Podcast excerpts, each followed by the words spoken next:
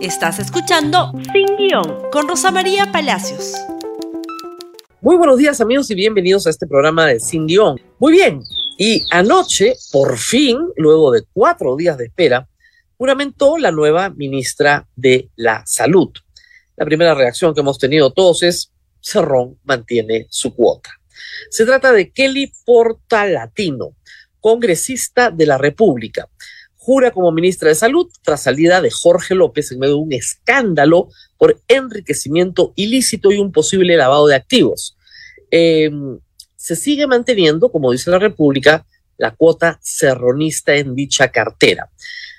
¿Qué más tenemos de ayer? De la misma, de la misma línea de información, Kelly Porlata Latino criticó antes a Aníbal Torres, Dina Boluarte, la ministra Chávez y a la ex Mirta Vázquez, a todas y a todos. Kelly Portalatino tiene una gran ventaja para el periodismo nacional. Es una persona que le gusta escribir mucho en Twitter. Y básicamente de la lectura que uno hace, es un cuadro de choque del Partido Comunista Perú Libre. Es un cuadro de choque de Vladimir Cerrón. A veces Vladimir Cerrón no puede decir algunas cosas, pero Kelly Portalatino las dice por ahí. Una serie de conceptos muy extraños, ¿no es cierto? Pelearse con sus compañeras de bancada. Muy temprano, como lo detectó Epicentro en unos ya famosos chats, criticaba directamente a Betsy Chávez, cuando esta todavía no era ministra ni siquiera de trabajo. Y era vocera de su propia bancada también con Dina Boluarte, con Mirta Vázquez, con Aníbal Torres, pero también con María Elena de Ledesma, con Jorge Muñoz, con quien le pongan por delante. Es un cuadro de choque. Kelly Portalotino estudió medicina, de acuerdo al portal de la SUNEDU, terminó la carrera en el año 2010 y estudió en la Universidad San Pedro de Chimbote, una universidad que no tiene licencia pero más que a la medicina se ha dedicado a la política. Y hemos escogido algunos tweets para que ustedes tengan alguna idea del pensamiento de Kelly Portalatino. Pero antes, eh, hay algo más de la República, ¿verdad? Cuota serronista en el MINSA se mantiene con nombramiento de Kelly Portalatino. ¿Por qué decimos eso? Porque Hernando Ceballos no era de la cuota serronista, pero desde que entró con Dori, Jorge López, también cuota serronista, médico de Huancayo, y Kelly Portalotino Ancashina, secretaria departamental de Perú Libre, Cerrón ha mantenido el control del Ministerio de Salud. Estamos en una crisis sanitaria, ha terminado la crisis, el estado de emergencia, pero no la crisis sanitaria. Kelly Portalatino, hoy día lo destacó Marcos y Fuentes en Encerrona, es una ministra que creía que la vacuna peruana, esto en febrero del año pasado en Facebook, nos iba a salvar sus conocimientos, digamos, en materia sanitaria parece que no son muchos, pero en economía son menos.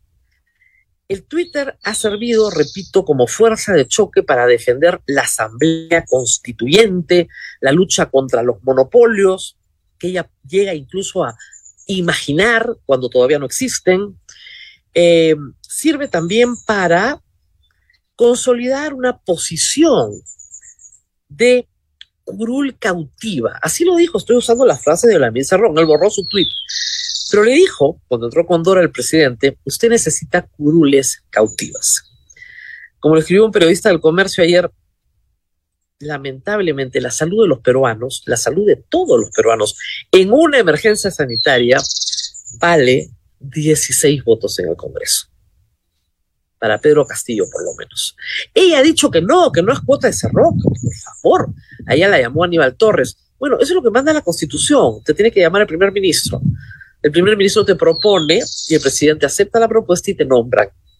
Así funciona. Es lo que dice la Constitución. Pero vamos con algunos tweets selectos, por favor, de nuestra ministra. Señora Dina Ercilla, en aras, que es Dina Boluarte, ¿no? En aras de la transparencia, estabilidad del gobierno y dé un paso al costado de la cartera del cargo. Esto es, por favor, del 17 de junio, ahorita, ahorita. Y ella, en la nota de la República era, Boluarte dice que hay un golpe de Estado contra el presidente, defendiendo al presidente. ¿Y qué le importa? La le dice, mamita, chao ya, largo, largo. Siguiente tweet, por favor. Los encantos de nuestra ministra. Este es todo el tema del monopolio. ¿Qué le habrá explicado el señor Vladimir Cerrón que es un monopolio? Estamos en contra de estos candados cómplices del modelo neoliberal, producto de esta constitución de 1993 que contribuye para salvaguardar la situación de la empresa monopólica Repsol. Monopólica, Repsol. ¿Y qué cosa es Petroperú? Es un competidor, hay competencia, hay más de un jugador. La palabra monopolio, y no creo que eso le hayan enseñado ni siquiera en la Universidad San Pedro de Chimbote, para Kelly Portalotino quiere decir empresa. Entonces, por definición, toda empresa es. Ya está. Aunque compita con un montón en el mercado. Siguiente, por favor. ¿Qué más tenemos de nuestra ministra? Ha hecho proyectos. Martín Hidalgo reporta que ha logrado que dos proyectos suyos se aprueben. Los dos declarativos. Este es uno de ellos. Lo logramos. Además está orgullosa. Chimbote, capital histórica, de la pesca y de los recursos hidrobiológicos. Ahora sí, Chimbote, ¿ah? la hicieron. Con esto, para adelante. Y ella dice que este proyecto de ley, por favor, póngalo de nuevo, todo, todo. Ella dice que este proyecto de ley, ¿no es cierto?, ayudará a impulsar las actividades productivas y turísticas. ¿No es cierto? O sea, se puede imaginar que por decir Chimbote, la capital histórica de la pesca y los recursos hidrobiológicos, ahora sí, ahora sí, con esta ley declarativa, Chimbote va a tener más pesca y más turismo. Esos son los proyectos de la señora congresista. Ha, escrito dos que han ganado. También ha apoyado otro, por ejemplo, cambiarle el nombre a el Ministerio de la Mujer para que se llame Ministerio de las Familias, lo cual quiere decir que Kelly Portalotino pertenece al comunismo conservador en el que milita Vladimir Cerrón, un comunismo conservador que además concentra mucha de su actividad en Twitter a quejarse del Poder Judicial. El offer, nos persiguen, nos atacan, pero no tanto de los problemas judiciales del señor Pedro Castillo, sino de los problemas judiciales de su jefe, Vladimir Cerrón, y de los dinámicos del centro. Siguiente, por favor, porque tenemos más tweets de la señora. Miren este. Esta es una profecía del 22 de mayo. Presidente, no podemos seguir designando, no podemos, plural, ¿ah? o sea, ella y su partido, seguir designando a ministros sin cumplir los requisitos mínimos de línea de carrera. Esto es después de que había caído ya con Dori. El pueblo peruano necesita y merece generación de empleo, inversión pública. Claro que necesita todo eso. Pero la señora Kelly Portalatino es lo mejor que la salud pública puede ofrecerle al país. ¿Es el mejor médico que ustedes conocen? Estudio, conocimiento, preparación, línea de carrera. Siguiente tuit, por favor. Respaldo a los estudiantes universitarios. La señora Kelly Portalatino es también una de las que ataca a la SUNEDU, ¿no? Ah, miren, este es buenísimo. Respaldo a los estudiantes universitarios. Mucho se habla del licenciamiento y de la SUNEDU, pero poco se dice de cómo solo un grupo económico viene monopolizando la educación del grupo Intercorp. Fortalecimiento de la reforma universitaria. Esta es enemiga de SUNEDU. Obviamente su universidad no fue licenciada, pues. Ya. Intercorp viene monopolizando la educación superior. ¿Cuántas universidades tiene eh, Intercorp? Una. Ella ha pensado una mono, claro, si tiene una es mono, pues, ¿no? Monopolio. Bueno, en esa oportunidad, esto fue en enero pasado, yo me tomé la molestia de contestarle y puse esto en Twitter. Es congresista y no tiene la más remota idea de qué cosa es un monopolio. Unas clases la pueden ayudar si es humilde. Empezar la educación por los propios legisladores que quieren legislar sobre educación y contestó, contestó algo interesantísimo, por favor. Eh, siguiente, ella dice que tiene adivinación monopólica. Miren, ¿ah? en el tweet sostuve que un grupo económico viene monopolizando la educación. No afirmé que ya es un monopolio.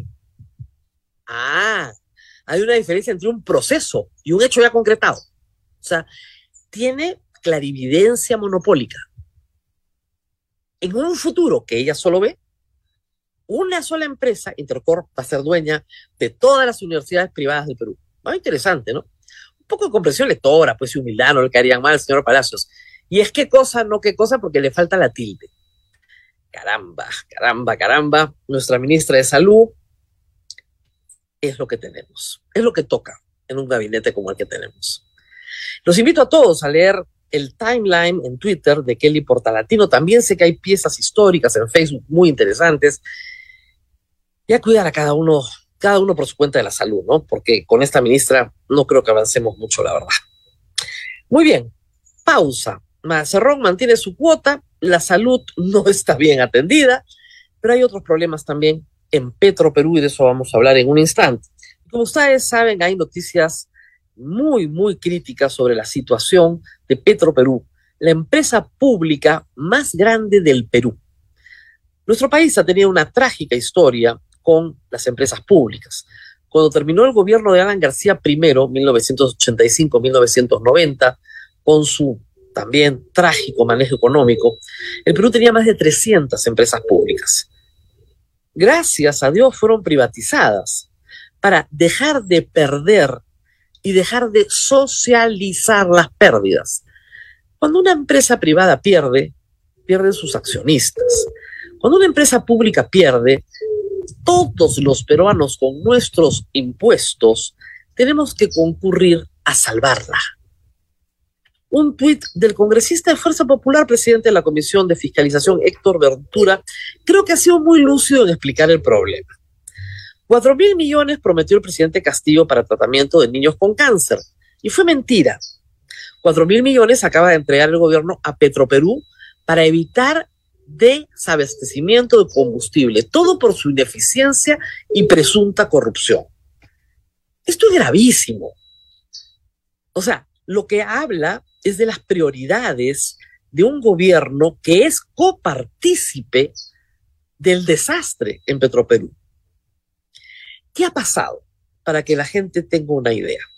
Durante meses nos han dicho que cada vez que había un pequeño desabastecimiento en Lima de combustible, se nos decía que había un problema de oleajes anómalos. Muy extraño, ¿no? Porque es el mismo mar Pacífico, lo hemos tenido hace 50 años y resulta que este año, pues todo el tiempo que había un oleaje anómalo, Lima se quedaba sin diésel y sin gasolina. El tema no es ese.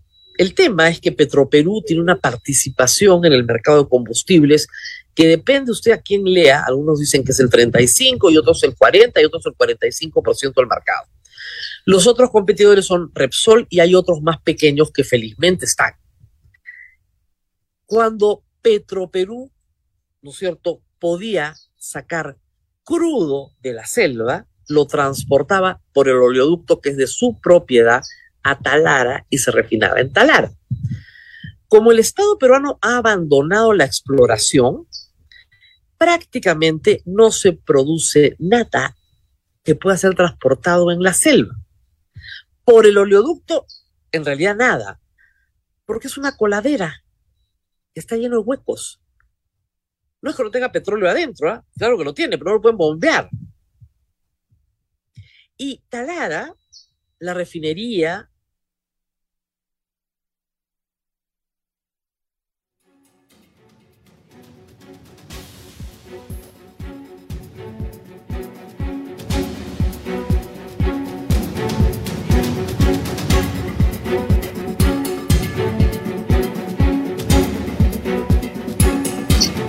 Perdimos en un instante la comunicación, mucho sol. Muy bien.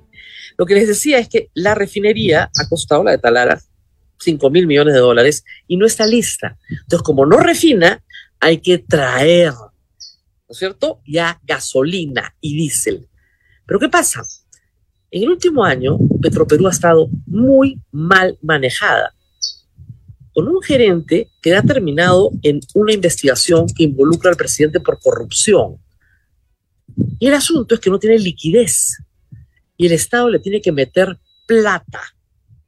Siguiente tweet, creo que este es de Luis Alberto. Ah, ahí está. Esa es la inyección, esta, la de 4 mil millones de soles. la de esta semana, para mantenerla a flote. Siguiente, por favor. Acá tenemos una explicación de Luis Alberto Arias. Además de los mil millones, que son los cuatro mil millones de soles que ha transferido MEFS, que no se devuelve, han aprobado una línea de crédito de 500 millones de dólares que debe otorgar el Banco de la Nación. Todo lo han aprobado por decreto de urgencia, no por ley, pero además hay que sumar 750 millones de dólares iniciales de mayo. El forado es de 2.250 millones de dólares. Son tantos ceros que uno ni siquiera puede entender la magnitud de la cifra, que pudo haberse ido a educación y a salud, donde las necesidades son inmensas, solo en infraestructura. Pero no, tenemos que pagar el mal manejo de un mal negocio. Siguiente, por favor. Ayer, durante una entrevista en RPP, Humberto Campodónico, actual presidente de Petro Perú, planteó su renuncia. Contó que había planteado su renuncia porque para superar los escollos se necesitaba encontrar un consenso y supongo que él creía que su presencia en Petro Perú no permitía lograr ese consenso. El asunto, digo, es grave. Petro Perú, sobre todo el señor Campodónico, ha tenido una posición pro refinería de muchísimos años. Ha manejado antes Petro Perú como presidente del directorio. Pero es evidente que hay muchos problemas en esa empresa, desde corrupción hasta mal manejo, hasta ningún esfuerzo por mantener operativo el oleoducto, por buscar más fuentes de petróleo en la selva peruana o en el noroeste. ¿Qué más ha pasado, por favor? Tribunal Constitucional deja el voto recurso de Pedro Castillo para anular caso Petroperú. Y ustedes dirán, ¿y esto qué tiene que ver? Ah, bueno, es que la fiscal, la fiscal Nora, eh, pónganmelo a toda, a toda, por favor, completo, la fiscal Nora Córdoba, que me estaba pegando el pedido, es la que ha investigado el caso Petroperú. En el caso Petroperú se investiga un acto de corrupción de Pedro Castillo por colusión y cohecho con el señor Samir Abdubayev. ¿Que ¿Qué logró el señor Samir Abdubayev? Una licitación de 70 millones de dólares para ecodiesel. ¿Se acuerdan? Después se anuló y se volvió a otorgar de nuevo. En las que están involucrados, por supuesto, también el Hugo Chávez peruano, que resulta que según declaración de Fermín Silva, el dueño de la Clínica de la Luz, él personalmente le pagó a Bruno Pacheco 45 mil soles, de los cuales 30 eran para Pedro Castillo, por haber nombrado a su recomendado Hugo Chávez. ¿Por qué le pagó esa plata? Por lo que él iba a sacar, pues.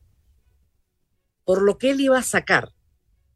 Y a Hugo Chávez lo han defendido hasta el último día en que no quedó más remedio que se vaya, porque ya no había nada que hacer. Y este es el resultado. Pedro Perú se quedó sin auditores externos el año pasado, la auditoría, perdón, este año. La auditoría recién se está haciendo. No, el año pasado no se pudo auditar.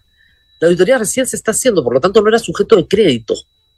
Y es sujeto de crédito en la medida en que tenga el aval del Estado peruano. Si no, no le presta a nadie. Entonces, claro, no tiene liquidez.